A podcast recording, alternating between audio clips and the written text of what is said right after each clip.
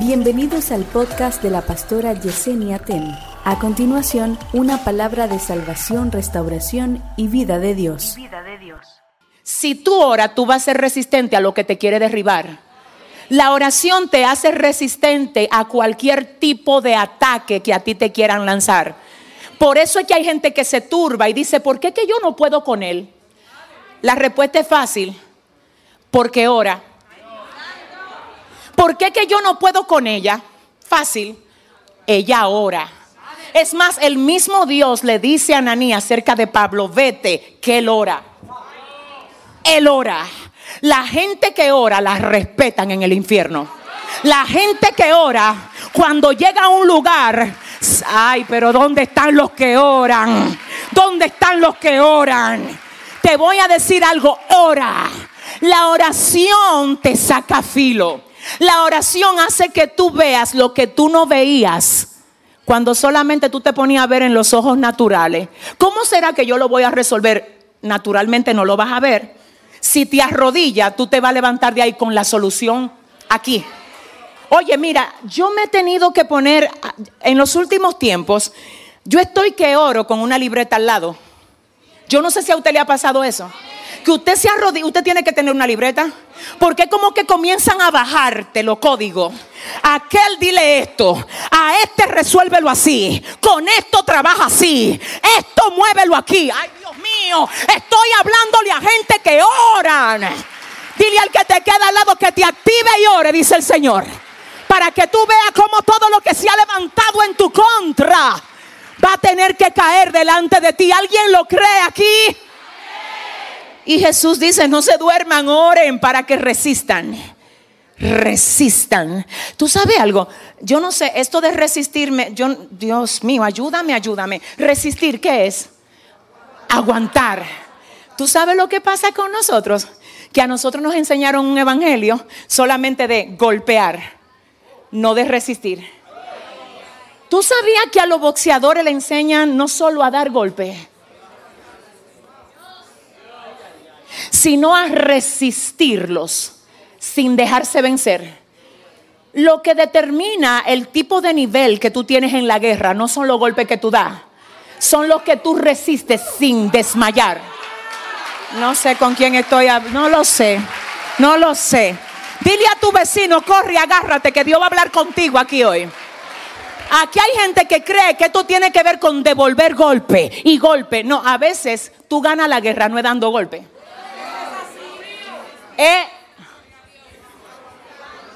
Es esquivándolo, haciendo que tu oponente se canse.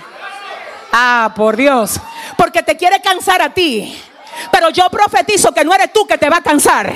Es que tú vas a hacer que se canse.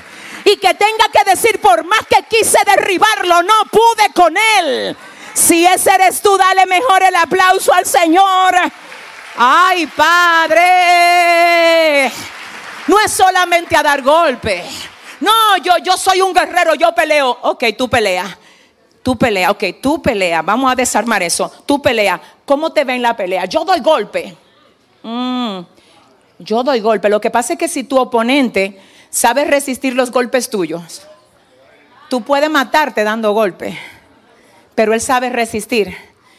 Entonces Santiago sabía esto y dijo, hay una guerra que es de resistencia no es de golpe, es de, es quien se rinde primero. Porque cada vez que el enemigo se está a punto de rendir contigo porque ya tú lo tienes harto, él te pone a ti un espíritu de que te rindas tú. Y tú te levantas, ay, yo me quiero, ya yo estoy, ay, no sé, como que quiero soltar todo esto. Ay, dime, pregúntame a mí qué es lo que pasa. Que te lo voy a decir. El infierno dijo de ti como que no sé. Esta mujer ya no va a soltar eso. Esta mujer le dio para adelante. Este hombre dijo que no hay diablo que lo pueda parar. Ya no. Pero lo que siente, ay Señor, lo que siente te lo quieren poner a ti. Cuando tú sientas deseo de rendirte, eso es lo que el enemigo está a punto de hacer contigo. No soy yo que lo digo, es la Biblia. Resist. No. Someteos pues a Dios resistid al diablo y de vosotros huirá. Dios mío, siento a Dios aquí. Si tú hoy te vas firme en resistencia y dice, es que yo no entendía bien que esto no solamente se trata de dar golpe, se trata de aclarar que yo rompí la reversa. Se trata de aclarar que para mí no es una opción volver allá. Cuando yo aclaro que tú no tienes opción conmigo porque voy a morir aquí, es que Dios me plantó en su viña y aquí es que no retrocedo. Cuando ya tú aclaraste que tú rompiste la reversa, ya tú lo dejaste claro. Pero con la gente que está todos los días, yo no estoy muy seguro de que... Yo no sé si en este año yo no veo, posiblemente, dile a tu vecino, no es con esa gente que estamos hablando aquí hoy. Dile, es con gente que rompieron la reversa. Dile, yo no sé tú, pero yo rompí la mía. Dile, yo no sé tú, pero yo no vuelvo atrás. Yo no sé tú, pero yo activo mi río. Yo no sé tú, pero yo aprendo hoy a ser resistente. ¿Alguien dice amén aquí? Ay, Dios mío, déjame entrar aquí. Hay, hay, algunos tipos de estancamiento y yo quiero que tú sepas que el primero es el estancamiento espiritual. Y aunque tú no lo creas, hay gente que tiene hasta ministerios grandes y están estancados. Porque tú pudiste haber tenido un río activo antes, pero lo dejaste apagar y te quedaste con el don porque los dones y el llamamiento son irrevocables.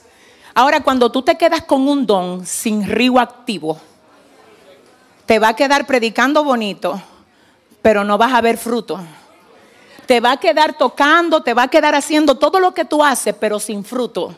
Y yo no sé tú, yo no tengo nada que hacer si Dios no me respalda en lo que yo hago. No se trata de mí, se trata de quien mora dentro de mí. Es el Espíritu Santo el que hace que lo que tú hagas sea efectivo. Y hay gente aquí que descuidaron su intimidad con el Espíritu de Dios y Él te está diciendo, ven ven, vamos a hablar, ven, ¿qué es lo que te turba? ¿Qué es lo que te carga? ¿Qué es lo que te pasa? Ven, ven, pon tu carga sobre mí, ven. Que no tiene con quién hablar. Yo estoy aquí, yo te quiero dar el apoyo que tú necesitas. Ven, habla conmigo. El problema es que hemos puesto la oración como un acto de religión donde la gente se siente turbada y dice, pero ¿cómo yo puedo orar una hora? Si tú lo haces religiosamente se te va a volver pesado. Pero la oración no es un acto religioso, es una conversación de amor entre el Padre y yo. No, pero si tú le... No, no, no, no. Es una conversación de amor con mi papá, con mi padre. Escucha lo que pasa. Cuando tú estás enamorado, que esto no salga de aquí. Cuando tú estás enamorado, tú, entiendes que una hora con tu novio, tu novia o tu enamorada es mucho tiempo. Dime si no, dime si una hora tú no la sientes como que fueron 10 minutos. ¿A quién le ha pasado? Y usted dice, pero ya pasó una hora. Dígame por favor que a usted le ha pasado. El problema de la oración no es la hora que yo tengo que orar, es la pasión que siento por aquel a quien le oro.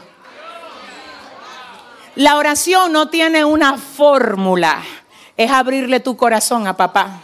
Imagínate, si yo fuera amiga tuya o tú amigo mío, yo tengo amigos con los que cuando hablo, Dios mío, yo digo que como que se nos va el tiempo, porque a los amigos tú le cuentas cómo te sientes, lo que te pasó, lo que ellos no sabían, tú no sabes, y tú viste aquello, y tú te enteraste, y tú, porque hay una amistad.